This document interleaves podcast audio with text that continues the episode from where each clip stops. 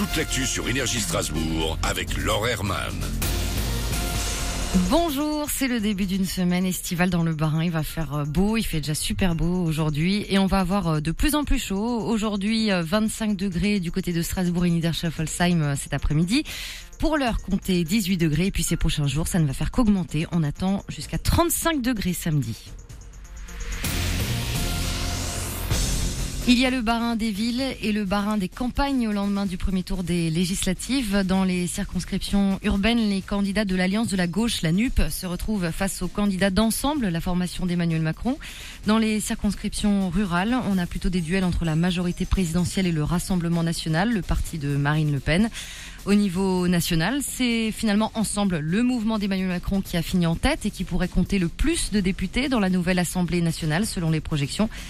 25% pour la majorité présidentielle. Et puis l'Alliance de la gauche, menée par Jean-Luc Mélenchon, est en deuxième position, juste derrière. Le Rassemblement national de Marine Le Pen est troisième. En tout cas, il y a eu peu de monde dans les urnes. Plus de la moitié des électeurs ne se sont pas déplacés pour aller voter. C'est sur un coup de tête qu'il a créé Coup de bol. Julien Kaufmann, 20 ans, a désormais sa propre association qui lutte contre la précarité à Strasbourg.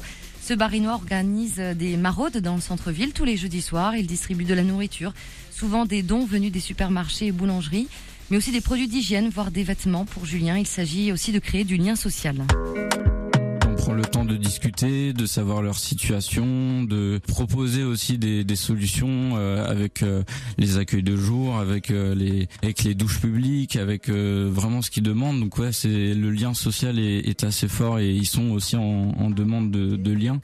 Donc on répond et on et on kiffe. Et si vous souhaitez être bénévole, vous pouvez contacter l'association Coup de bol. Elle est euh, présente sur les réseaux sociaux. En football, les Bleus reçoivent la Croatie ce soir au Stade de France, suite de la Ligue des Nations avec une victoire impérative pour les champions du monde qui restent sur une défaite et deux nuls dans la compétition. Le coup d'envoi est à 20h45 avec euh, sans doute Mbappé d'entrée, mais pas forcément Benzema.